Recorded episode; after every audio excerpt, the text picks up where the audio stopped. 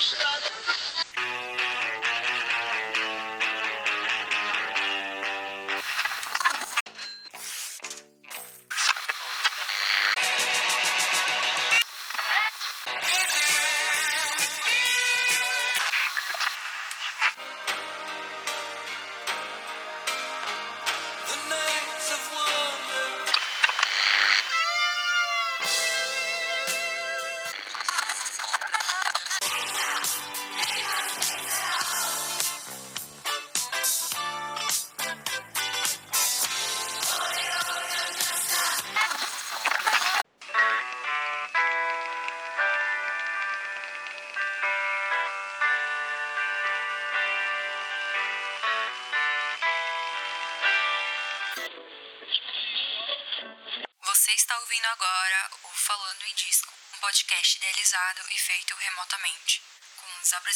Gabriel Oliveira e Lucas Corsi.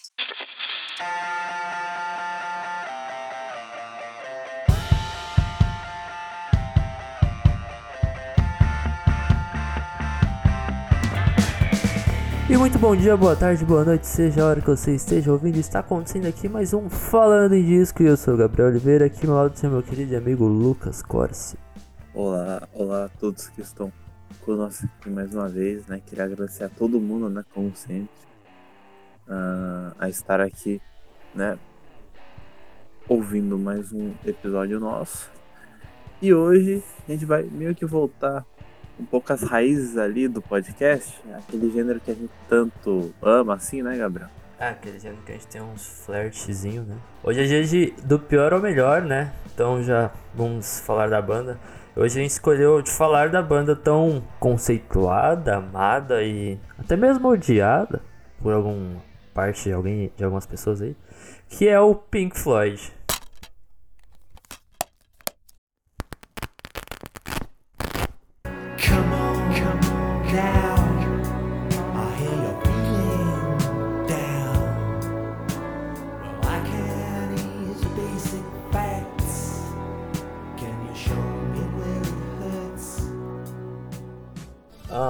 E aqui antes da gente fazer algo igual a gente fez com o LED, né?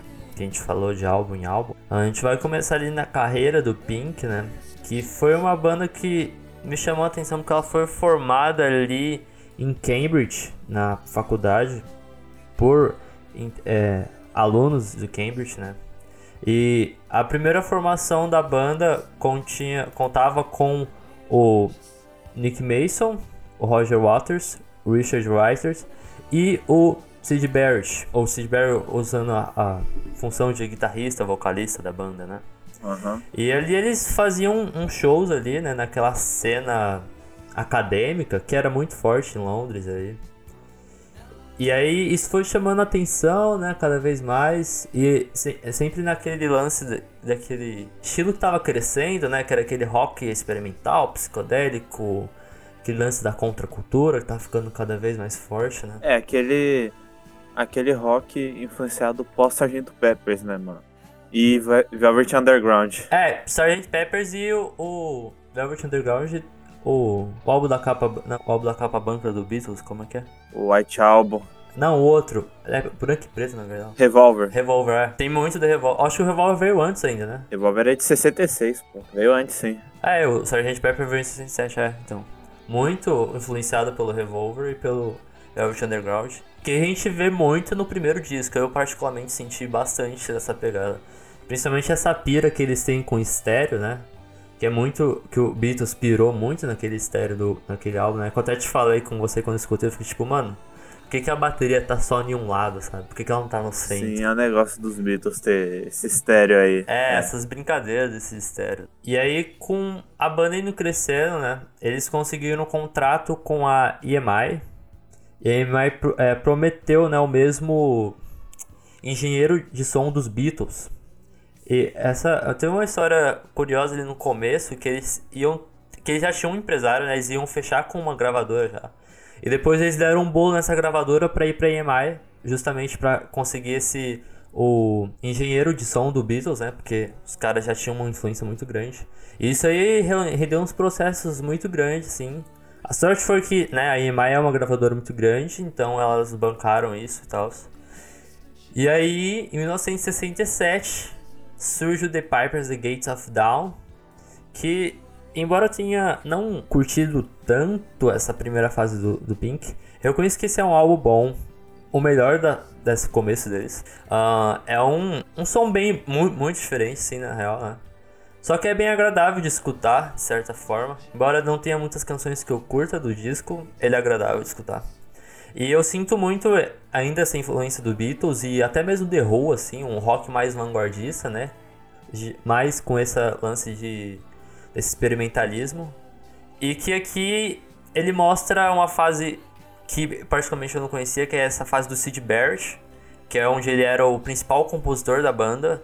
E tem umas letras muito, muito viajadas, né? Tem uma. A letra final, o cara simplesmente fala de uma bicicleta.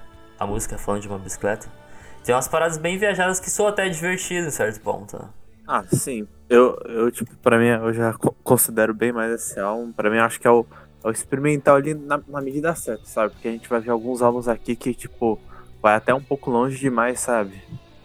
Mas acho que esse aqui, tipo, vai certinho ali, tipo, consegue ser bastante abstrato, mas sem, tipo, se perder. E, mano, tem Interstellar Overdrive, que é, tipo, mano, uma das tracks mais malucas deles até hoje, na minha opinião, mano. Então, eu considero bastante esse. Uh, esse álbum. E foi um álbum que eu tomei mó bait, porque eu jurava que tinha um David Gilmour, mano. Porque tem um cara igualzinho o David Gilmour na capa, velho. é, então, a gente. A gente tava discutindo isso, né? O cara da, da direita aqui, né? É o preto e branco, igualzinho, é, mano. Ele parece bastante, sim. E aí, esse disco já rendeu, né, um certo. Não diria uma fama, mas. Aquela identidade que eles tinham com esse cenário underground, né? Cresceu mais ainda. E eles começaram a ser um pouco mais cultuados, né? Começaram a sair desse, daquela cena universitária, começaram a fazer mais shows. Acho que o The Piper Gates of Dawn até rendeu uma turnê americana, pequena, mas rendeu. E aí no ano seguinte, eles já lançam a Southwall Secrets, em 1968, que é um álbum que já tem o David Gilmour aqui, né? O Sid Barrett deixou o grupo por causa de questões que ele estava abusando muito, né, de ácido e essas drogas psicodélicas, e isso desencadeou certos problemas uh, mentais nele mesmo, esquizofrenia, essas paradas assim. A história do Sid é bem triste na real, assim, quando eu comecei a pesquisar, assim, tipo. Depois ele lançou uns discos solos, né? Que ninguém queria trabalhar com ele porque ele não conseguia tocar no tempo e ele reclamava muito dos produtores. E aí, tanto que os membros do Pink Floyd foram ajudar eles na produção do disco solo deles.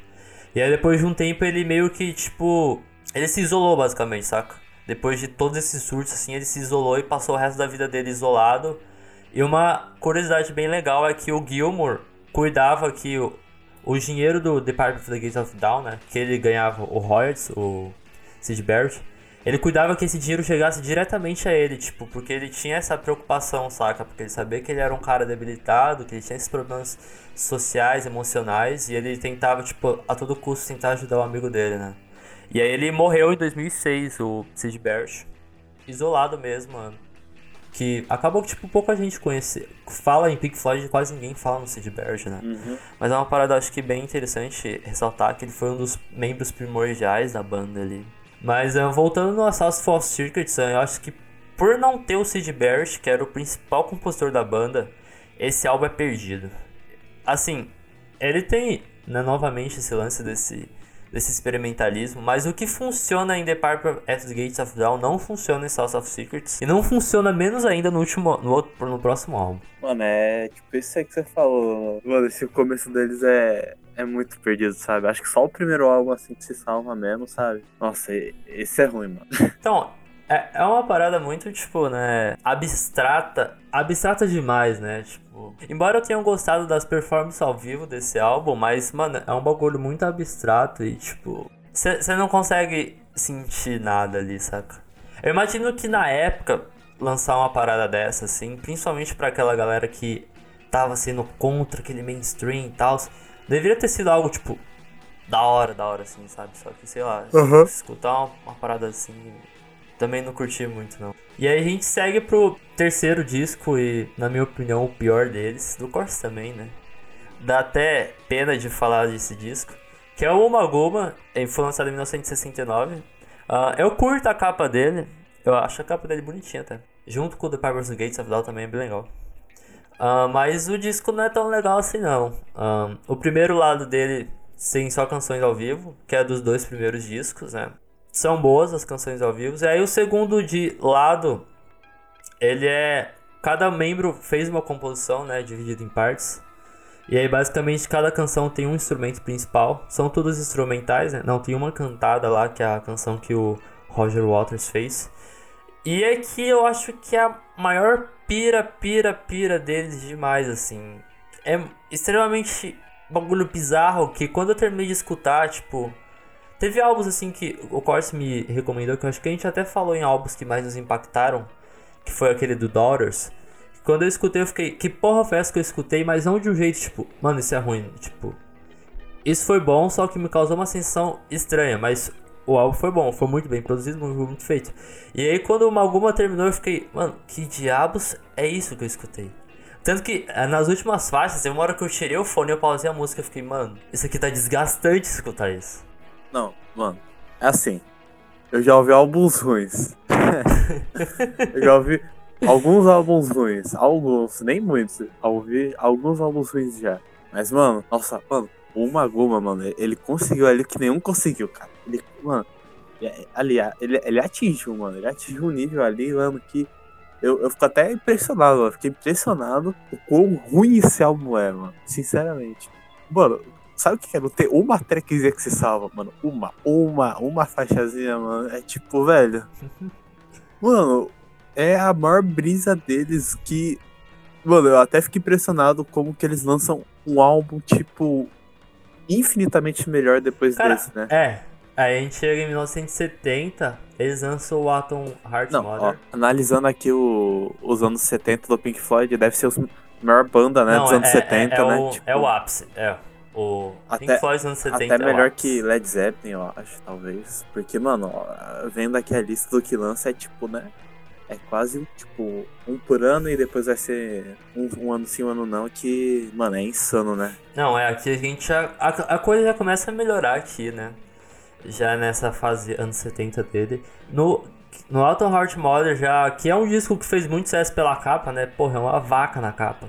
Eu, eu acho da hora essa capa. É uma vaca, tipo. Mano, é uma vaca, tem uma Mano, vaca. álbum da vaca, pronto, não tem mais É, nada que se pareça vaca, com né? isso, Já tá é, ligado? Sim, sim. E já tem esse flerte do Pink Floyd com animais, né? A gente até brincou, né? Batalha de animais do Pink Floyd, Animals e Álbum da Vaca. Mas já nesse álbum aqui, eu acho que a gente já percebe aquilo que o Pink construiu nos três álbuns primordiais dele ali, né? Em 63 e 75. ah, que tem certos elementos aqui, né? O lance do vocal, esse vocal um pouco mais reflexivo, com um pouquinho de reverb ali, que é um vocal mais calmo, né? Não atinge tantas notas tão agudas. E os solos do Gilmer começam a aparecer um pouco mais, ainda que é um pouco mais tímido. Ele vai aparecer mesmo no middle com a faixa Echoes, né? Mas aqui ele já vem com aquela com a própria faixa de Totem Heart Mother que é faixas que vão ser tipo lembradas em discos posteriores como Shine on Crazy Diamond no You're Here, próprio Dogs no Animals. Que é esse tipo de faixa que eles conseguem fazer muito boa, que no Maguma ele peca muito, que é essa faixa grande, que é tipo, contagiante, você fica do começo ao fim, tipo, meu Deus, isso, isso é muito bom, sabe? Você respira aquela música assim. E embora o disco é muito bom, a última faixa ainda conta com essa pira deles, né, do Uma Goma, do of Circuits, que é a o café psicodélico do Alan. né? Sim, e já é um álbum assim que bem cedo, assim, né? Quase na. Um pouco ali nos anos 70. É tipo, é um álbum de 45 minutos, eu acho. E tem cinco músicas, Com mano. quatro, cinco músicas, quatro, cinco é. músicas, então, tipo. ahn, se você não curte muito Animals, assim, tipo. Se você já escutou né, Animals na frente desse, tipo. ahn, isso aqui talvez te lembre um pouco, porque. Né, vai ter aquela faixa gigantona e o resto um pouco parecido, sabe? Sim. Tipo, de, de questão de tempo, mas. Mano, é que você falou de Metal e. Eu acho, mano. É que as duas de 23 minutos são muito boas, sabe? Sim, sim. Mas eu acho que eu prefiro Dalton Heart Mother porque. É. Não sei. É que o. O Echoes, ele tem um miolo ali, né? Que é uma ponte ali. Que tem muito dessa viajação, né? Enquanto o Outer Heart Mother não tem tanto, ele é um pouco mais direto. Acho que por isso você prefere mais. Eu também curto me- melhor o Outer Heart Mother também. Embora o Echoes eu acho que é uma canção muito importante que desemboca muito nos próximos sons dele, né? Por causa daquela canção, É, assim. o Echoes, mano, também é um- uma puta música, velho. A, a Echoes, né? E.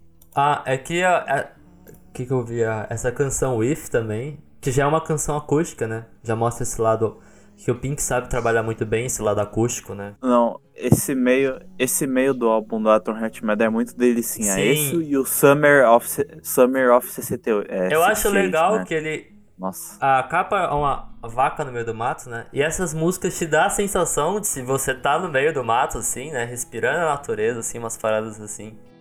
Sim. Eu acho muito bom esse meio, assim, realmente. Que mostra, já tem esse lance do sentimentalismo, né? Que a gente consegue con- se conectar muito com essas próximas músicas do, do Pink Floyd, nos próximos álbuns, Dark Side of the Moon, Wish You're Here e The Wall, que tem esse sentimento humano, assim, que englobado dentro de- desse, dessa música psicodélica, experimental, você consegue encontrar esse sentimento humano que, tipo, conforta você, assim, sabe? É o, é o que o Pink Floyd construiu o gênero do rock progressivo, né? Tipo, exatamente em Sim, cima total. disso aí. E funciona muito até um certo ponto. Muito bem, não. Sim, total.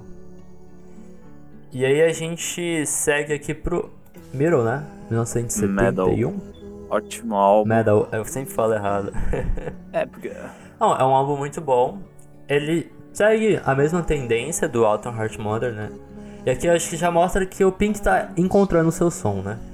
Ah, com e certeza. uma coisa que eu queria chamar pra esses dois álbuns, eu acho que ele tem uma diferença de produção muito grande dos outros álbuns anteriores, assim.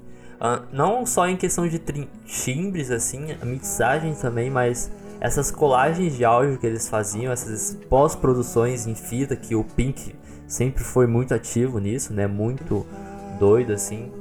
Que eu acho que ele atinge o ápice do ápice em Dark Side of the Moon, né?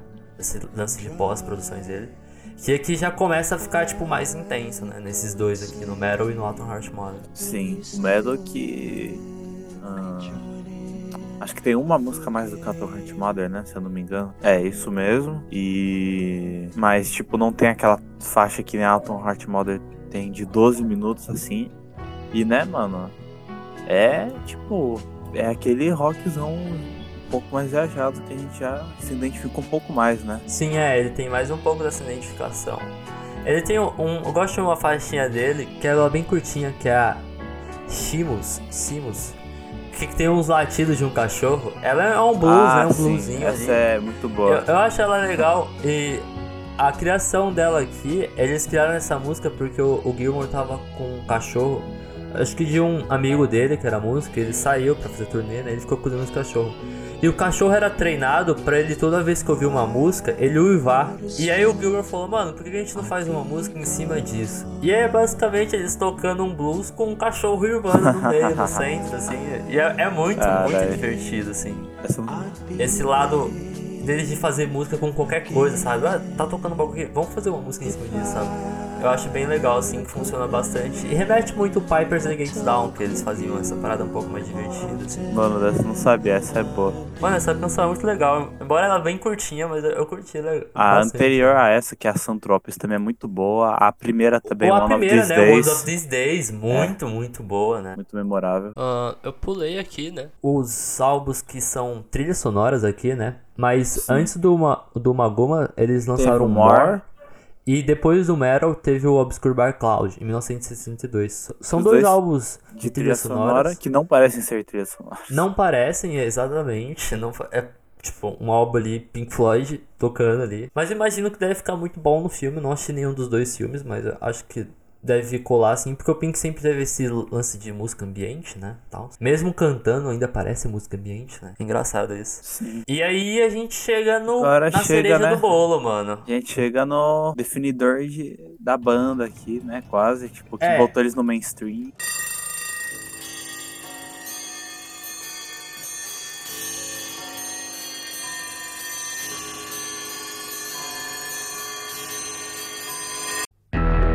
Até aqui, tipo, o Pink era uma banda que já tinha um conceito grande na cena de Londres, né? Eles já faziam um show ali bastante por Londres, mas nada do mainstream realmente, né? E aqui mostra um lance legal que, tipo, os caras estão desde 68 fazendo música, né? E o ápice deles foi construído só em 73, né? Mostra, tipo, essa, tipo, garra, assim, que eles sempre tiveram ali de bater compos comp em compor, né? Mesmo não tendo sucesso é, main no mainstream real, né? E aí a gente desemboca no The Dark Side of the Moon, né? Que, cara, é, eu, não, eu não tenho palavras pra falar desse álbum, embora ele não seja meu álbum favorito do Pink. Eu acho que, tipo, qualquer fã de música que adora música assim tem que escutar Dark Side of the Moon, sabe? Eu acho que esse disco é muito, muito bem produzido e, tipo, todas essas colagens de álbum, esse- esses sons de time dos relógios, a. Caixa a registradora. Caixa, caixa registradora, mano. Cara, é tudo muito bem feito e tudo muito articulado ali pra funcionar certinho. E esse é o primeiro álbum conceitual da banda, né? E por esse é o primeiro álbum da con- conceitual da banda, ele é quase como um dos melhores da banda. Eu acho isso muito louco. E aqui também um ponto também que era construído nos outros dois álbuns é a genialidade do David Gilmour. Ah, os solos aqui são incríveis. Toda vez que eu escuto os solos de Time, eu me arrepio muito. E o solo mais bluesístico de Money também é muito, muito bom. É, mano, é aquilo, né? Tipo. ahn, o negócio que botou eles no mainstream, sabe? Foi, tipo, o álbum que, mano, defini... mano, esse foi, tipo, um dos álbuns mais definidores, assim, de uma banda, sabe? Da história. Não, com certeza, velho. Tipo, é um dos marcos, assim, sabe, da indústria musical, eu acredito. E ele é um dos álbuns mais vendidos do mundo, né? Na Inglaterra, acho que a cada de três famílias, acho que duas famílias têm o álbum Dark Side of the Moon em suas casas, alguma coisa assim. Caralho. Tipo, mano, esse álbum é...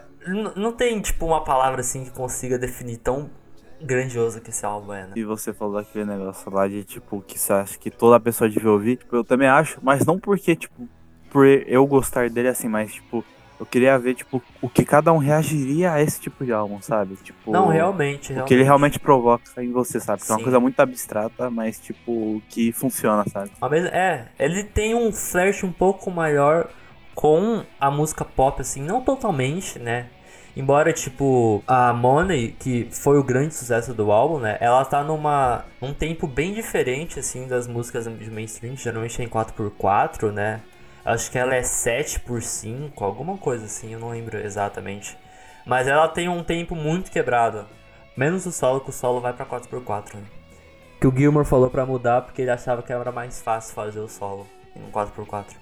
E tipo, ele tem um flerte um pouco melhor com. Ele conversa mais com o pop, assim, né? Principalmente nas, nos vocais, assim. O vocal é muito, muito menos abstrato, as letras. Só que ao mesmo tempo ele é muito abstrato e tipo. Eu acredito que se alguém for escutar esse álbum tem que escutar com as letras, porque eu acho que as letras combinam muito bem pra ele.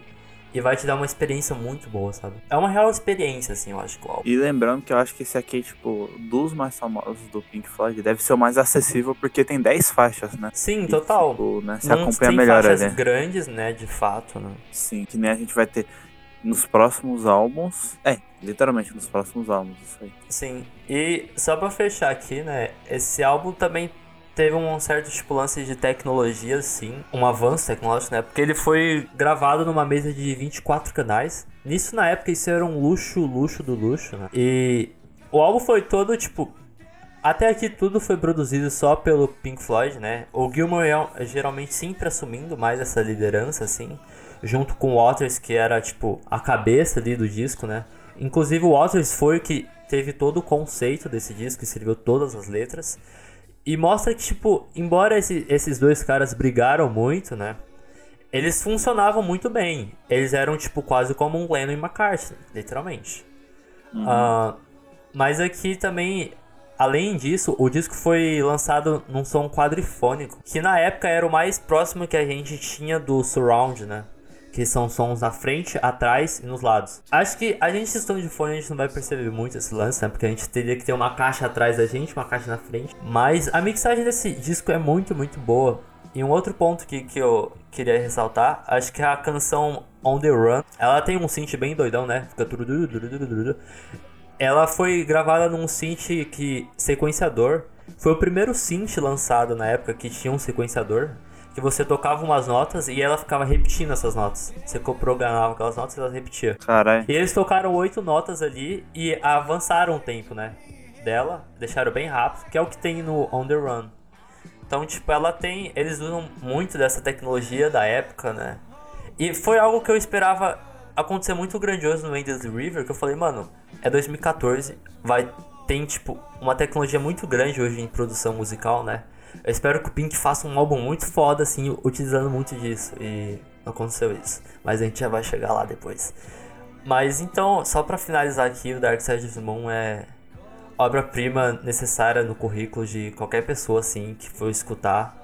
Esse foi o álbum que eu escutei quando eu comecei a escutar álbum. Não porque eu era fã de Pink Floyd, mas sim porque, tipo, todo mundo falava desse álbum. Eu falei, mano, eu tenho que escutar o álbum do Triângulo, mano. O álbum do Triângulo. Esse mesmo.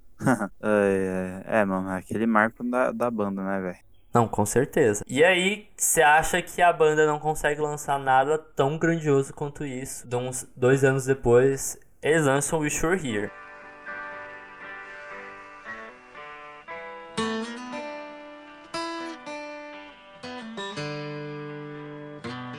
Que é outra parada mais incrível ainda, né? Não diria mais incrível, mas tão incrível quanto. Cara.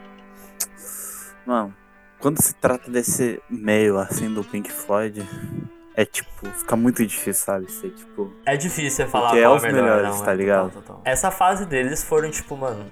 Eu não sei o que caralhos aconteceu aqui, porque, tipo, tem uma mudança muito brutal, tipo, sei lá, do Uma Guma pra cá, nesse meio assim, tipo. Embora Atom Heart Modern Metal sejam álbuns bons, não funciona tanto quanto esses próximos quatro álbuns deles, tá ligado? Não, sim, também acho isso. E só uma pequena ressalva aqui é tipo a capa do álbum que eu acho que é- eu acho ela tão icô- icônica quanto a do Dark Side. Eu sei que o Dark Side é um marco assim e tal. Porque, tipo, todo. Literalmente, toda pessoa do universo conhece, né? Esse prisma e tal. Mas a do Shurrir, sei lá, é meio tipo. ah, não sei, é. Estranha, mas. Não sei, é. É conceito, né? Como, É como toda a carreira sim. do Pink Floyd. Ah, o lance das capas é que eu não lembro o nome da empresa agora, mas eu acho que a, a mesma empresa que fez, acho que desde o primeiro álbum deles, trabalha sempre junto com eles. Se eu não me engano, foi a empresa que também fez algumas capas dos Beatles. E é que eles estão sempre fazendo as capas desde os começos da carreira de deles. Caralho. E aqui no Wish You're Here, tipo, esse é um álbum quase que. É um álbum composto basicamente todo pro Sid Barrett. A Shine on Crazy Diamond, o Sid Barrett tinha um apelido de o maluco diamante, né? Louco diamante, por causa das loucuras dele em palco. E essa canção é totalmente destinada a ele. Eu também acredito que o Wish You're Here é a ele, principalmente porque o Pink Floyd ficou famoso, né? E eu acho que eles sentiam essa falta do Sid, porque eles queriam que o Sid estivesse lá. E o, o Dark Side of the Moon também tem um pouco disso, né? Principalmente nas últimas faixas, que eles abordam bastante esse tema da alucinação, que você vai encontrar o lado escuro da lua, que é quando você fica louco, né? Que é o Brain Damage, que é, é, é uma canção basicamente falando sobre o Sid Barrett, sobre a questão da sanidade mental dele. E o Wish You're Here, de novo, mais um disco sobre o Sid Barrett. E um fato curioso é que quando eles estavam gravando Shine of Crazy Diamond, o Sid Barrett apareceu nas sessões das gravações. Tipo, não foi algo combinado, ele tipo, só apareceu ali. Embora os membros da banda falam que eles não reconheceram muito ele, porque ele tinha raspado todos os pelos do corpo dele. Algo similar que acontece no filme do The Wall, que o cara raspa os pelos do corpo dele depois de um surto. Outra semelhança, eu acho, que o Sid Barrett teve pra banda, talvez.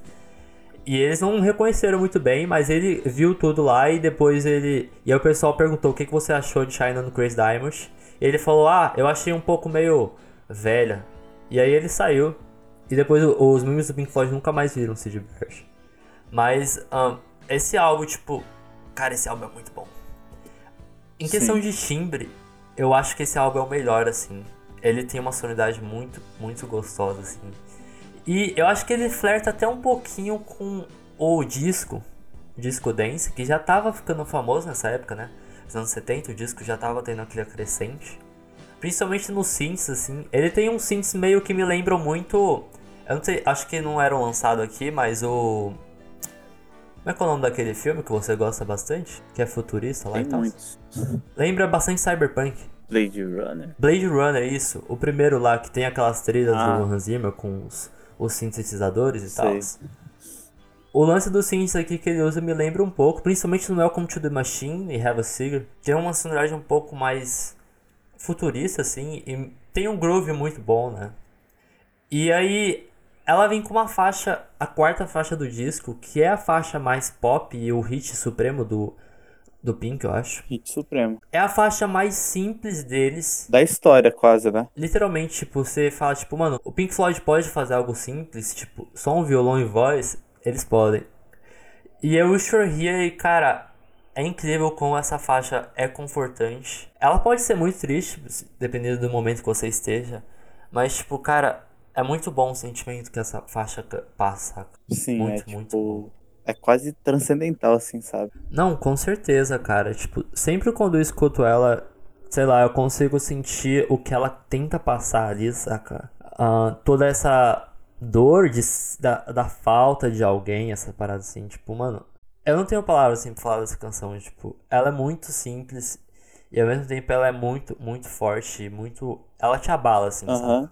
Não é à toa, mano, que esse álbum tá, tipo, em, em segundo do, do ranking de todos os álbuns do Your Music, tá ligado? É um álbum assim que, que Não, tipo, mesmo certeza, que eu já vou adiantar aqui que não é o meu favorito, é tipo, é quase, e é quase, tipo, por pouco, sabe? Então, é aquele. Quando eu escutei na segunda vez, esse álbum me conquistou muito, muito mesmo. E avançando um pouco aqui, né?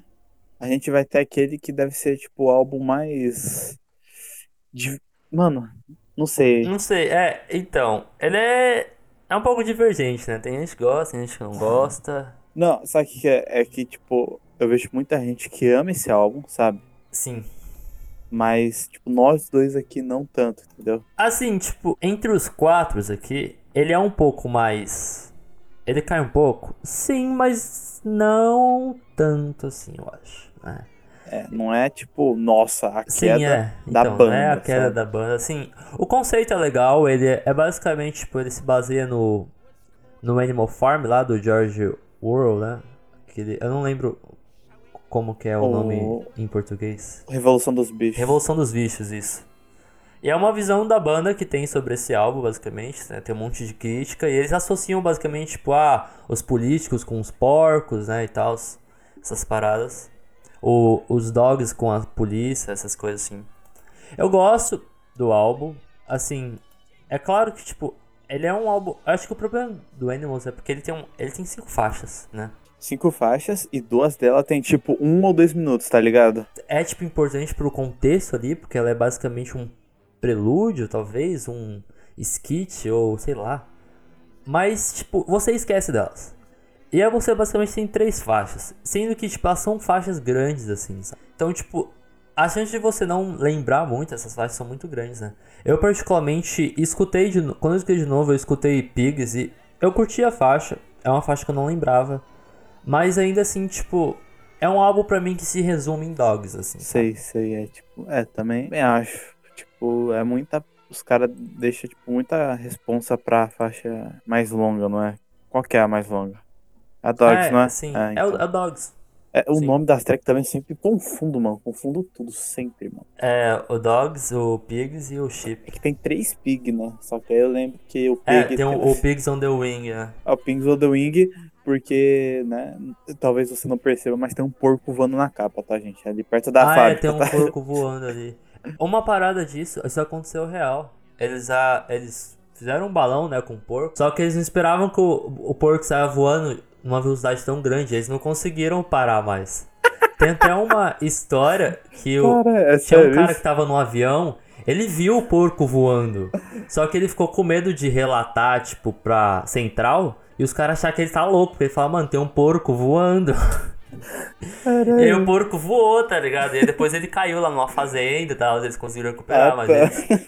realmente o porco saiu voando, mano. Foi engraçado, eu não sabia dessa. Comédia, assim. E depois do, do lançamento do Animals, eu não sei que porra que aconteceu, que um monte de gente começou a mandar animais de presente pra banda. Tanto quanto os caras produtores de casa de show também começaram a mandar presentes pra ele. Tipo, eles entregaram. Tem um, um relato que eles entregaram um leitão pra, pro David Gilmour. Tipo, ele deu um leitão na mão do cara vivo. E o David, tipo, mano, o que, que eu faço com isso, velho? Tá ligado? É, Umas paradas assim bizarras, né? sim. E aqui já, tipo, no Animals, que já os caras estão num sucesso grande, né? A banda já começa a quebrar. Eu acho que foi justamente por causa desse sucesso, assim. Ah, aqui a banda já não suportava muito esse lance do desse fã louco pela banda, né? Que ficava todo momento atrás. E foi nisso que o próximo disco se baseou, né? Que o Waters, que era o principal porta-voz da banda, não tava aturando mais esses fãs chatos que ficavam todo momento pedindo pra eles tocarem certa coisa, pedindo pra fazer tal coisa. Foi num episódio que ele deu um. Ele cuspiu nos fãs, basicamente, né? Que ele não tava gostando disso. E aí ele lança o The Wall, o último disco conceitual da banda, né? Quer dizer, o Final Cut é conceitual, mas a gente vai esquecer dele. Mas voltando no The Wall, que embora o Roger Waters foi um gênio nesse álbum, foi. Mas isso subiu a, ca- a cabeça dele, subiu. Porque basicamente, tipo, Waters que começou a tipo, ter aquele controle, né? Tipo, de bagulho criativo. Embora, e, tipo, aqui todo mundo ainda produz muito bem as coisas. Mas ah, esse álbum é o. Acho que é o único álbum que tem uma produção. que tem um produtor mesmo, não são eles como produtor. Uhum. Que é o Bob Ezrin. Bob Ezrin é um cara mais do rock, assim, pop, né? Ele produziu Bon Jovi, Motley Crue também, eu acho. E o The Wall conversa um pouco mais com pop, né? A, pró a própria Another Brick The Wall tem um ritmo mais dançante, mais pop, que funciona muito bem. Mas aqui, esse álbum é bom, bom demais, e ao mesmo tempo ele marca o fim do Pink Floyd. Ah, o álbum quase. As faixas do, de piano aqui e synths, a maioria não foram gravadas pelo Richard Writers, que já mostrava que ele já tava, tipo, né, num distanciamento com a banda. Ah, o David Gilmour e o Waters brigavam muito por causa de questões criativas do álbum. Embora, tipo, né, o Waters fez quase grande parte do disco, o Gilmour é acreditado com canções como Comfortably Numb e a Run Like Hell. Esse Comfortably Numb, né, tipo, Você não consegue competir com isso, sabe? pontos altos do disco, né? Então sempre te- começou a ter aquele duelo de gigantes, né, basicamente. Enquanto os outros dois membros foi deixado de lado, assim. E eu acho que aqui já começa o racha, mas esse álbum não deixa de ser bom. É um, eu acho que ele bate, bate de frente com Dark Side of the Moon, certeza. Tem gente que acha que é o melhor, ele foi o melhor do, pra mim durante muito tempo. E depois acabou sendo Wish You Were Here, mas esse álbum é muito, muito bom e tem canções muito, muito icônicas. É, o projeto mais ambicioso deles, né? Eu acho. Justamente por, tipo, ter a necessidade de contar essa história. É, e é um isso, disco contar duplo, essa né? história. E ter, mano, vi- quantas faixas? 26, 23 faixas, não sei quantas tem. Tipo, É, o projeto mais Tipo, ambicioso realmente. e, tipo, isso entrelaçar com, tipo, praticamente o final da banda, né? Porque, mini spoiler aqui, eles não vão lançar nada de bom depois, quase. Quase. quase. Mas, tipo. ah, Ah, mano. Eu, eu acho que. ah, né, que pra quem escutou o nosso episódio de The Wall, acho que já, talvez já saiba, né, que tipo, esse aqui, né, ia ter, ia estar lá na- no topo, né, da- das nossas listas e tal, né, quase, tipo, lá nas primeiras posições, porque, né, é aquele álbum que, tipo, que eu acho que é o mais diferente deles dos anos 70 na questão de, tipo, de Sim, é. essa real, linearidade e tal, Sim. e... Ele apresenta uma sonoridade bem diferente, né? Que é esse ópera rock, né? Sim, que tipo deu muito certo aqui, mas dá muito errado no próximo Nos álbum, no próximo Final Cut que é o The Wall Part 2, que é uma merda. Não, não é uma, não é uma merda, merda, mas é ruim. É, então, ele. Tipo, é agradável, você escuta, você não fica com vontade de parar de escutar, mas. Quando eu escutei o Final Cut, aqui já chegando no Final Cut, né? Em 82 eles lançaram o Final Cut. Eu escutei o álbum e eu terminei e parecia que eu não escutei o álbum. Eu fiquei tipo, e aí? Mas isso se deu aqui, que o Final Cut é quase um álbum solo do Waters. Ele é acreditado em quase todas as canções. Ele fez junto com o arranjador do, de cordas que arranjou pro The Wall. Quase não tem participações do Gilmour aqui. O, vale lembrar que o Richard Waters já tinha saído da banda. E é isso. O Waters canta todas as canções, menos uma, eu acho, que o Gilmour que canta. E ele é, como o Corse falou, ele é quase como, sei lá, um epílogo do The Wall. Que não funciona, cara, não funciona. É, tipo, você percebe, tipo, por exemplo, no The Wall tinha aqueles órgãos muito loucos que funcionavam e tal, e aqui não existe, né? Justamente por causa do tecladista aqui, né? Se foi. Ah, então, com certeza, tipo. Ele só tem esse lance desse música um pouco mais clássica, né? Trilha sonora, assim.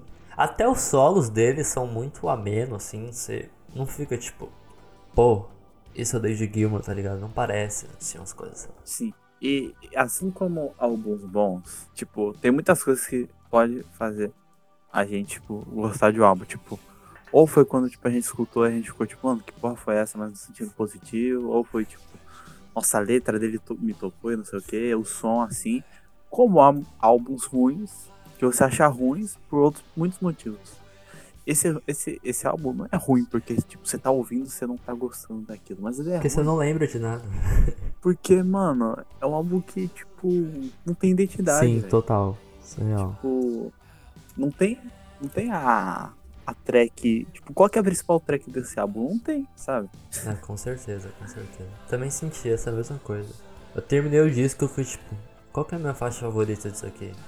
Eu não sei qual que é. Porque não tem, sabe? Não tem, é, tu, é tudo tipo ruim, só que não tão ruim, mas ainda ruim, sabe? Tipo, Não, com certeza. é tudo meio que. É, acho que é quase no nível de tipo de, de ruim que eu acho pior, assim. Porque é tipo, é o ruim não, tipo, que. Algo ruim assim que ele é ambicioso, mas que, tipo, não funcionou comigo. Mas esse aqui é ruim, tipo, parece que ele já se entrega sendo Sim, ruim, sabe? sim. Tipo, o potencial dele é ser esse. Sim, ruim, realmente. sabe? Desde Então, o do começo ao fim ele é sempre a mesma coisa, né? Tipo, eu nem consegui pegar de fato o conceito que ele passa, que tipo, porque E, e esse foi o, o único álbum da banda, assim, que eu tava, tipo, mano, acaba logo, velho. Tipo, acaba logo, mano. Tipo, eu não tô mais aguentando, velho. Então, é, eu fiquei isso com uma goma, assim. Com o Final Cut eu fui, fui escutando, né? Porque ele é agradável, sim, sonoridade, mas. O Umaguma, Realmente. eu não fiquei assim, porque eu tava, tipo, eu tava, tipo, cada faixa que passava eu ficava, tipo, meu Deus, isso é, tipo, é ruim num nível que eu tô até, tô até prestando atenção de tão ruim que isso é, sabe? Era desse Nossa. nível. Mas esse álbum aqui, acho que. Nossa, acho que é até triste assim falar dele. Tipo, triste Não, mesmo. então, é mano. total. Assim, eu agradeço que a banda não acabou nesse álbum, sinceramente. Porque eu acho que seria muito pior do que o, o LED que acabou no, no Coda, sabe? Eu acho que seria muito, mas muito pior. É. E aí, que- em 87, né? Não, quer falar? Pode falar, pode falar. Acho que você ia completar que, tipo, que se fosse uma, tipo, final das bandas, assim, que a gente fez até agora. Tipo, Beatles, Let It Be, né? Ok. E Led Zeppelin Coda foi triste. E se esse aqui acabasse com, com Final Cut, ia ser, tipo, Horrível, do horrível, Nossa, né? ia ser. Nossa, ia ser, tipo, realmente assim, tipo, acho que o nível da banda é até descer, hein, mano. Pô, sério, velho. Sim, com certeza. E aí, em 87, né? Quatro anos ia depois. acabar, a banda se reergue das cinzas, assim. O Richard Writers volta aqui. É engraçado, né? Que o Water sai no Final Cut. E aí o Richard Writers volta. E o Gilmour, que foi o último membro a entrar no Pink Floyd lá no começo, meio que assume o fardo do Pink Floyd, né? E começa a reerguer tudo. Embora o Momentary Lapse of Reason não seja um álbum grandioso e gratificante você escutar, eu basicamente não lembro tanto dele. Ele é um álbum bom. É, como o Corse costuma dizer, né? Passou de ano, passou de ano. Ah, essa volta do Richard Wright, assim, com os teclados dele, sempre foi uma coisa muito presente no Pink Floyd. Que pode passar meio despercebido, mas sem esses teclados, esse som ambiente que ele produz, o Pink não seria a mesma coisa, né? E eu acho que aqui você consegue perceber bastante. A única canção que eu consigo lembrar de fato é a Learn to Fly e a Sorrow, que é a última canção. Eu acho que ele é um disco ok, assim. É pra mim, acho que esse é, que é passou de ano, passou de ano se ele chorar muito pro professor, sabe? Mas, tipo. é, acho que ele atinge os momentos instrumentais muito bons, Em- até em algumas é, faixas. esse. Isso que eu ia falar também. Acho que o problema, quando o Walter sai, é que ele leva a lírica junto, né? Sim. O Gilmour consegue reerguer esse instrumental, porque o Gilmour sempre compôs muito bem, né? Por isso que o The Final Cut acho que é tão horrível, porque quase não tem participações do Gilmour nele. E o instrumental tem momentos legais, só que a lírica vai Muito embora. perdida, né? Sim, sim, com certeza. E eu acho que esse é o álbum mais, tipo, que você sente, tipo, uma pegada oitentista, assim, da banda, tipo, muitos anos 80. Acho que o que é esse álbum pro Pink Floyd é aquele lá que você me mandou do, pro, do Rush, o Aggression Under Pressure, sabe? Sim, sim. Tipo, é, É, muita pegada sim. pop, assim, que... Não sei, né? Não, não combina com a banda, né, mano? Eu acho. Mas, tipo, Não não, é tão ruim ta- também. Mas não é tão quanto- ruim assim, real. É. Porque é, ele é, Mas- é cadenciado, né, em certas doses, assim. Consegue ser melhor que alguns do começo da banda e Ah, do com final também. Com certeza, com certeza. E aqui, quase chegando no final, a banda em 1994. Cara, são quase 30 anos de banda aqui já, né? Quase. Engraçado, o Pink Floyd lançando um disco em 94 e a gente tá, tipo, na era do grunge, uma parada, tipo, totalmente diferente. E lá vem o Pink Floyd com mais som psicodélico de novo, tá ligado? Sim. Ah, e uma coisa que eu queria ressaltar também é, tipo, que meio que Pink Floyd, assim, quase morre depois de The All. As capas também morrem, porque as capas do Final Cut, do A Momentary Lapse of Reason, do Division Bell e do próximo... Não, do próximo não. Mas desses três é ho- horrível, mano. é, tipo, é ruim. É Eu não feio. gosto da cara, da cara dividida. A cara de pedra é, tipo, é, engra... é tipo... Ela é engraçada, mas se fosse um bonito engraçado, passava. Mas é, tipo, é um bonito, tipo, que você acha bonito ali porque é feio, sabe? Sim. Você acha engraçado, sabe? É tipo o chicletão do, do Uma Noite no Museu, o chicletão. O- ah, não, total, A estátua total. lá. Sim, sim, nossa. Meu Deus, agora que você falou isso, real. A coisa que eu gosto é que ele às vezes passa uma ilusão de ótica, né? Porque parece que as caras estão se encarando e às vezes parece que elas estão divididas. Eu acho que é até interessante, mas de fato é meio feinha mesmo. O Final Cut é horrível. A capa dele é muito. É, a capa do Final Cut é tipo, mano, que.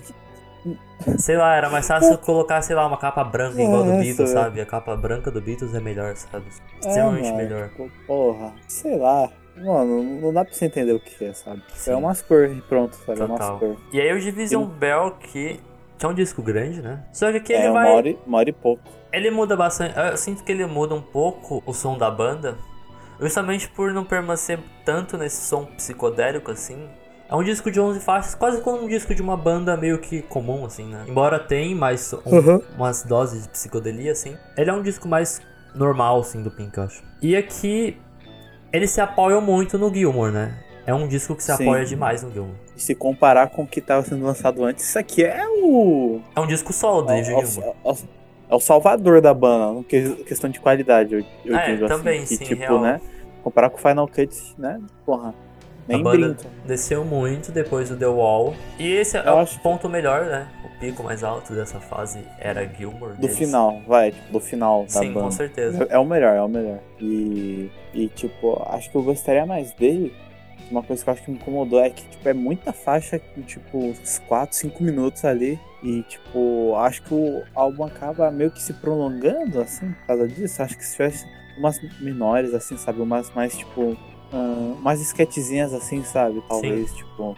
Eu acho que ele podia. Ou canções maiores e diminuísse na, É, na ou- quantidade de tracks, né? Isso, isso, tipo. Acho que ele, tipo. Acho que num certo ponto ele fica um pouco chato. De certo assim. modo, ele é um pouco repetitivo, né? Ele é um pouco repetitivo. Isso, repetiu. Porque, tipo, é muita faixazinha de 4, 5 minutos, E 6, justamente 7, por ele que, se apoiar você- muito, tipo, nesse, no, nos solos do Gilmour, né? Ele se apoia demais Sim. nesse lance, tipo, ah, solo aí, o David Gilmour é incrível, bota o solo dele aí, porque todo mundo vai gostar. Ele, eu acho que ele repete muito esse lance. Sim, acaba sendo muito isso, porém, O final é bom. ainda assim é um álbum, É, o né? final fecha Não, o bem. final é. Fecha. Ele começa muito bem, termina muito bem, eu acho. Não, é real, real. Eu go- gostei desse disco Então- bastante. Acho que por ter muita guitarra, talvez eu sou um doido por guitarras, assim. Acho que ele mostra que, né, o Gilmour conseguiu levar a banda onde ele conseguiu. E pra mim eu acho que seria bom fechar aqui. Só que aí, tipo, 2014, eles lançam Dangerous River. 20 anos 20 depois, anos, do cara. nada. 20 anos. Do nada. Quando eu fui escutar esse álbum, eu lembro que na, na época, quando eu tava no Facebook, todo mundo comentava: "Ah, o Pink Floyd lançou um novo álbum, Pink Floyd lançou um novo álbum. Só que, tipo, eu não cheguei a escutar porque eu não era fã de Pink Floyd, coisa do tipo, né? E eu lembro que, tipo, depois de uns meses morreu, tipo, ninguém mais lembrou desse álbum, assim. E é foda, né? Porque, tipo, uma banda veio 20 anos depois, elas estavam, tipo, já. Um monte de gente pra. Pra um monte de gente, Pink Floyd é Dark Side of the Moon, Wish You're Here, The Wall e Animals, né? Então, tipo, pra você É. quebrar isso já era muito difícil. Principalmente pra esses fãs mais novos que pegaram a banda, tipo, depois que acabou, né? E Sim. quando eu fui escutar o The Angels River, uma coisa que eu falei no Dark Side of the Moon, né? Eu esperava, tipo, eles terem, tipo, mano, passou 20 anos, o que que esse esses caras vão trazer, saca? Tipo, algo tipo, se o Beatles fizesse uma música hoje, como seria, saca? Porque tem muita, muitos, tipo, recursos pra você usar, a música mudou muito desde lá pra cá, né? Então, tipo, eu esperava muito disso. Só que não, ele é um Pink Floyd dos anos 70, numa mixagem moderna. É isso o disco. É que parece muito que é tipo uma coisa que parece que você já ouviu, sabe? Eu senti muito desse álbum, tipo, parece que eu já tinha escutado esses sons que, tipo, e é, mano, é aquilo, tipo, você fica na expectativa assim, tipo, mano, como que vai acabar, não sei o que, e eu acho que acaba bem. Ameno, é, né? Acho que se, fosse, se bem acabasse, morno, bem se acabasse morno. com Final. Se acabasse com Final Cut, ia ser pior, Com certeza. sim.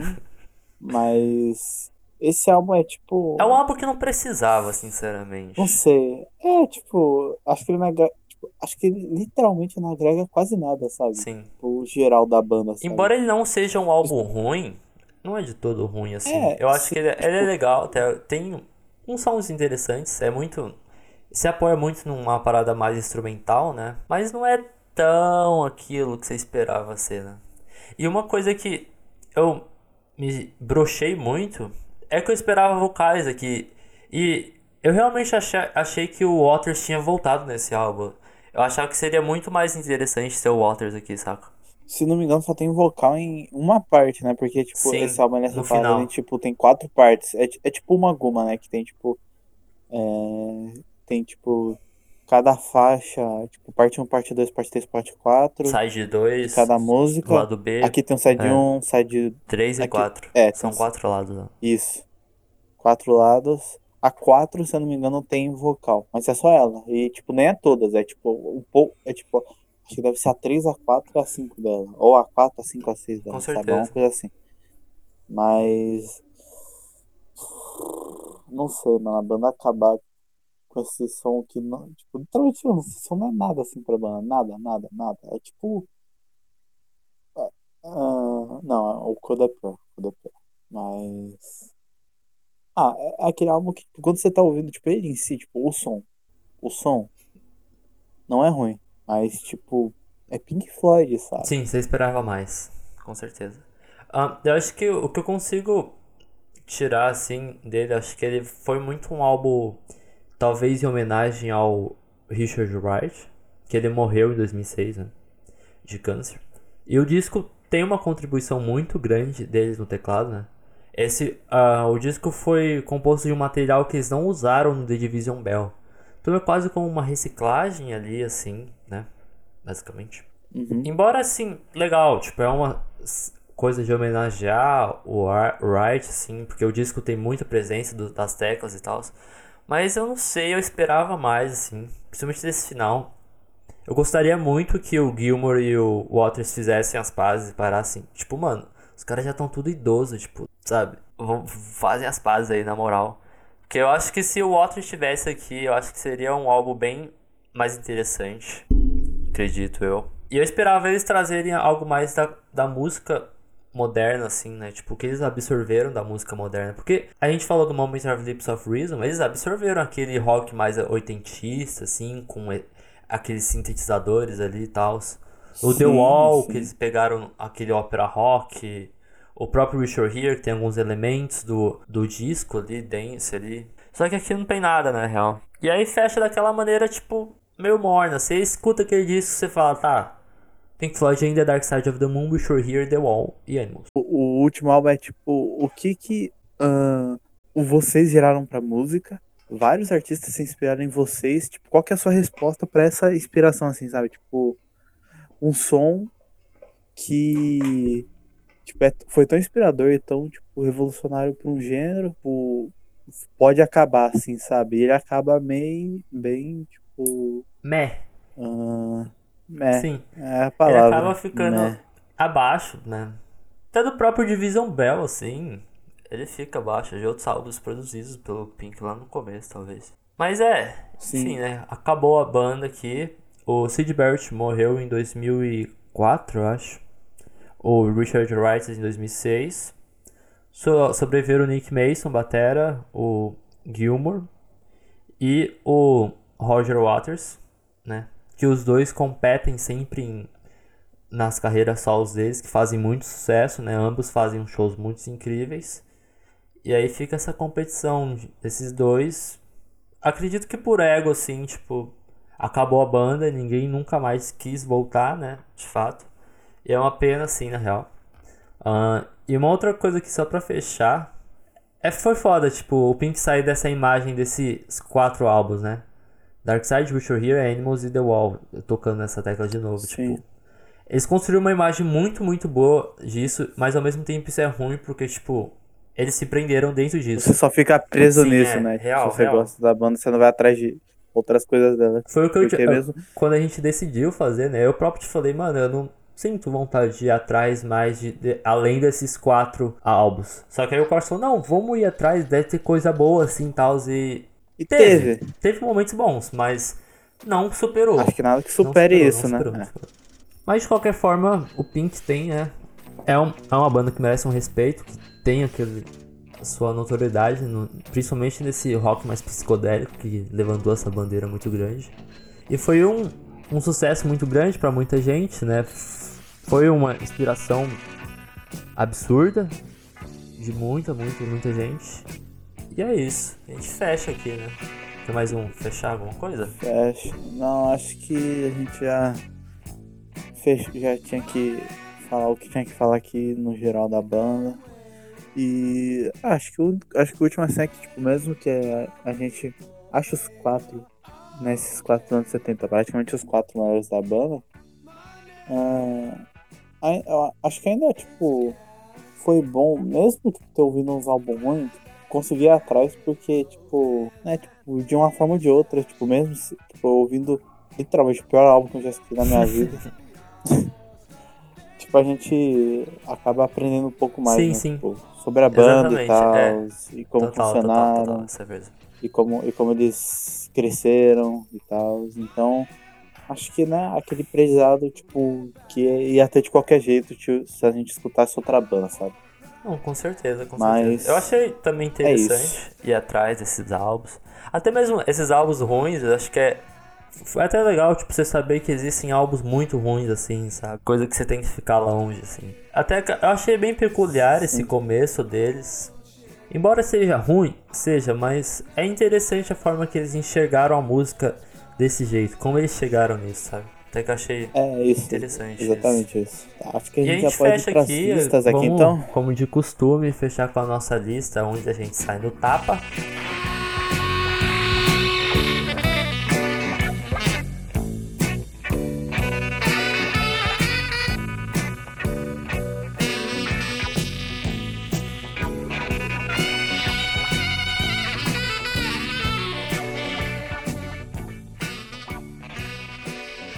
Ah, se bem que essa aqui não, essa aqui É, eu tá, acho né, que mas- foi a mais que certa, assim, né? Que a gente mais chegou numa conclusão, eu acho, né? Diferente do Beatles e Sim. do, do Zeppelin.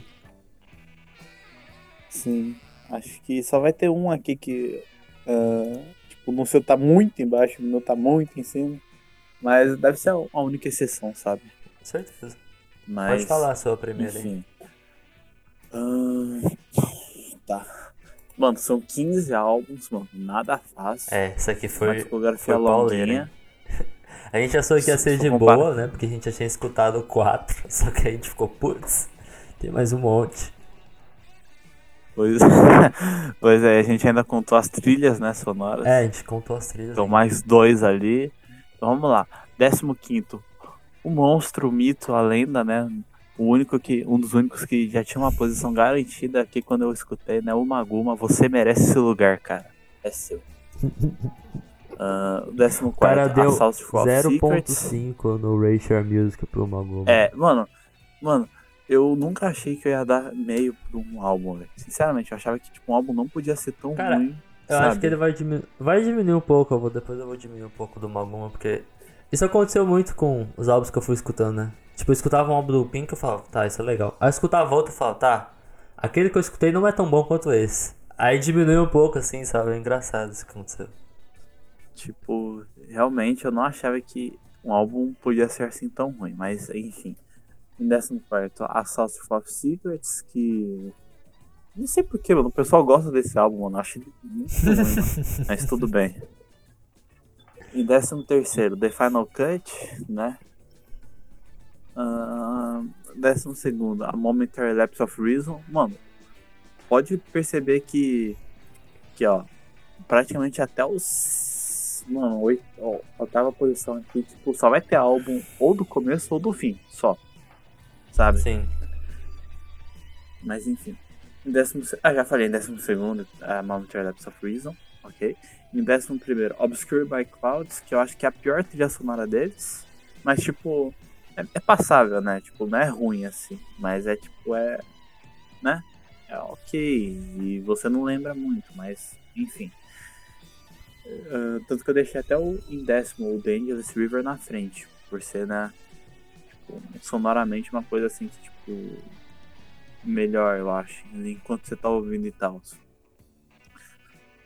Ah, em nono, o More, que foi a primeira trilha que eles fizeram, se não me engano, é de 69. Sim. Esse, esse aqui, mais do que o Obscure by Clouds, tipo, esse aqui eu acho Consistente, mais um álbum do que Floyd. É, tipo, acho que ele brisa muito no final, mas, tipo. ah, Aquelas micro composições dele são legais. Sim, e. Mano, não sei. É... É bom, é bom. É Pink Floyd, mas é um Pink Floyd estranho. Sim. Tipo, é um estranho dentro da estranheza, sabe? É, o Pink Floyd é estranho. Mas. Então, é, é estranho porque não é estranho, Sim. entendeu? É isso. Ah, a- a- aqui a, parada começa a melhorar um pouco. Ah, em oitavo, botei Division Bell. Que eu acho que aqui já começa o nível de bom mesmo, assim. Em sétimo, Animals, Mouse aí, pra quem estende esse álbum. Tem muita gente que ama muito esse álbum e tal, mas não, não tanto, não tanto. Ah, em sexto, Metal, né? Echoes, porra. One of These Days, a música do Cachorro. Ah, em quinto, álbum da Vaca. Eu sei que o pessoal não gosta muito do álbum da Vaca, por não sei Sério? por que Achei motivos. legal esse É, não álbum. sei não, mas não é tipo não gostar, tipo, álbum horrível, assim, mas não é um álbum assim que o pessoal bota muito lá em Uhum. cima, sabe? Mas, ok. Em quarto aqui, aí, vai- aí é um pouco da polêmicazinha ali, que eu botei o The Piper at the Gates of Dawn, que é o primeiro álbum da banda. Muita gente do lá. Que, Esse álbum é muito cult, né? Mas não funcionou tanto comigo não, mas. Acontece. sim, porra, Interstellar Overdrive é não, tipo... tem umas faixas legais. É ápice da viagem ali. A primeira faixa também é Isso. viajada, bem legal. A, a bike também é legal, mas. A do Gnome é muito boa, mano. Mas, ok. Aí agora o, o, to- O mano, três é o top foda, 3 é foda, velho. O 3 é foda, porque. É muito bom. Não, ó, em terceiro, bons. em terceira. Em terceira é Dark Side of the Moon. Ok. Mas, mano.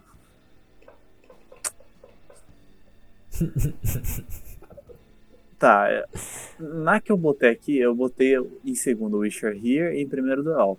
Mas, mano, não. Tipo.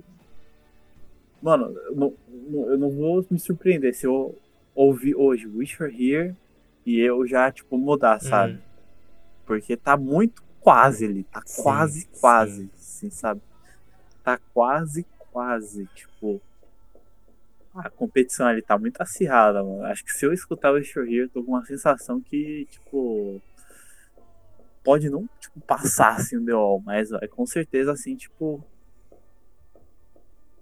Ah, então ficou isso. Segundo Wish You're Here, primeiro The Wall. Ah, é isso. Muito, muito ótimo sua lista. Acho que esse final, né? Final, primeiro, né? Vai ficar muito semelhante ao meu.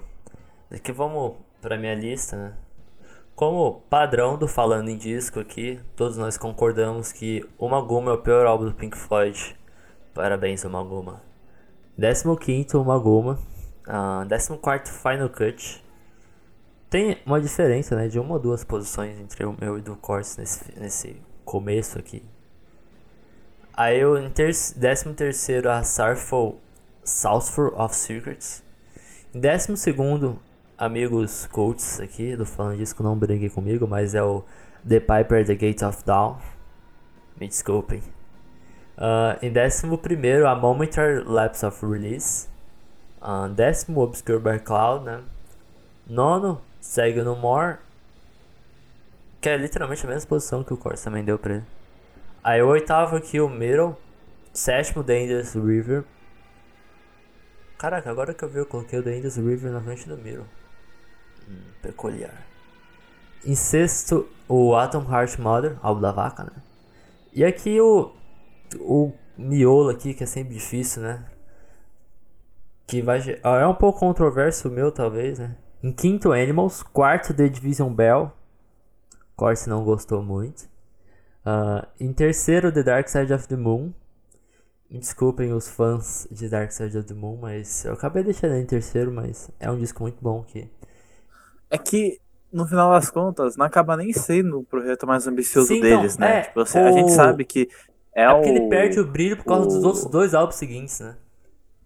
É, exatamente. Tipo, mano, mesmo que seja o principal, tipo, quem não conhece o Prisma e tal, e o que esse álbum é pra música, e o, o que levou eles pro mainstream, tipo, mano, acaba sendo, tipo, um álbum conceitual da banda, mas, tipo, há outros que tendam Superaram, a né? ser melhores, Sim, assim, sim, tipo, total. A, ser mais, tipo, nossa, eu quero que esse aqui seja a melhor coisa do Com universo. certeza, com certeza. Ah, eles conseguiram se superar, né? Do que eles construíram do Dark Side of the Moon. E aqui, por muito tempo, o The Wall foi o meu favorito. O The Wall ainda é um, um dos discos que eu tenho, assim, como meu xodó, assim, né? Meu favorito, assim. Acho que é o disco que eu mais escutei, talvez. Não, acho que o que eu mais escutei foi do, do Guns N' Roses. O Appetite for Destruction. Mas talvez esse seja um dos que eu mais escutei. Mas eu escutei o Wish Were Here sábado. E quando eu terminei. Não, eu escutei na sexta. Eu escutei na sexta e escutei no sábado. Escutei ele duas vezes, olha só. E quando eu terminei ele, eu fiquei. Cara. Isso é uma das coisas mais lindas que eu escutei, sabe? Tipo, mano, Shine on Crazy Diamond. Minha música favorita. Tipo, ela tem 12 minutos. Mano, ela é muito boa, velho. Muito, muito boa. Você escuta aquilo, você fica, meu Deus, isso é arte. Sabe? Você respira a música. Os 12 minutos dela, você respira ela assim. Tipo, mano. É muito bom. O que esse álbum construiu, assim, é muito, muito bom. Então, É, realmente. segundo- Essa faixa é. não, essa faixa já vale, já vale o disco, assim, sabe? Já vale. Sim. E aí, em segundo, vem o The Wall. Em primeiro, o Were Here. E aí, aqui a gente fecha, né? Acho que terminamos, Terminamos, aqui. né? Antes de eu terminar aqui, como eu falei, a minha faixa favorita é o on Crazy Diamond, né? De toda a discografia dele. Qual a sua faixa favorita, Corse? De toda a discografia? Ainda é aquela Ah. lá que eu tô pensando? Vai ter que ser Comfortably Numb, vai ter que ser, porque supera, é a, é a que transcendeu ali, tipo, e...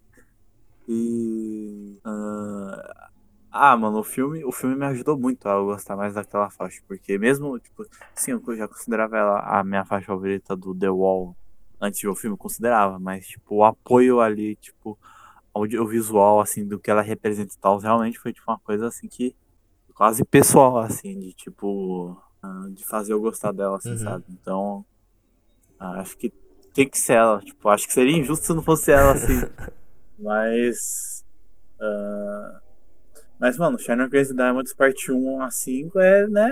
Tipo, é quase, é quase que você não consegue competir com ela. Eu só não falo que ela é também a minha favorita da banda, porque a Comfortable Numb, assim, tipo, entrou no coração. Sim, assim, sim. Tipo, então, é- então agora tá sendo literalmente, tipo, Com certeza. meu coração assim contra o que é o melhor assim Sim, mesmo, sim. sabe? Mesmo eu podendo achar que o Sharon Crazy Diamonds é melhor, tipo, o, o, o coração não mente assim, sabe? Que eu prefiro Numb. Isso é muito lindo, amigo. Então a gente fecha aqui. Uma verdadeira experiência, né? viajar nesses sons do Pink. Ahn, espero que vocês tenham gostado aqui com a Sim. gente.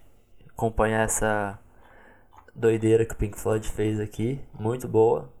Muito ruim em alguns momentos. né? Tem momentos bons e ruins. Ah, a gente vai deixar lá umas perguntinhas lá no Instagram, como de costume, pra vocês derem uma olhadinha lá. é, falarem os seus álbuns favoritos do Pink, né? A gente conversa lá. Se alguém falar que o Uma Guma é o favorito, vai rolar ban. Não pode, não podem gostar de uma Vai, boa. vai rolar. Brincadeiras à parte aqui, então é, segue a gente lá no Instagram lá, arroba falando em disco.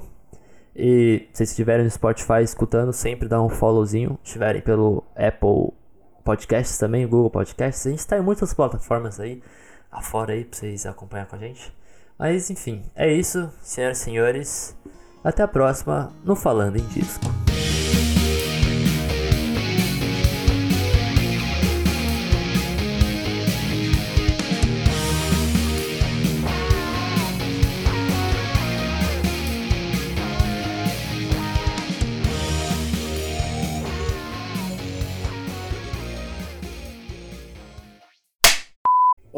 Agora, que eu tô pensando assim, tipo. Será que existe alguém no universo que, tipo, o álbum favorito dela é o Maguma, velho? Mano, acho que sim.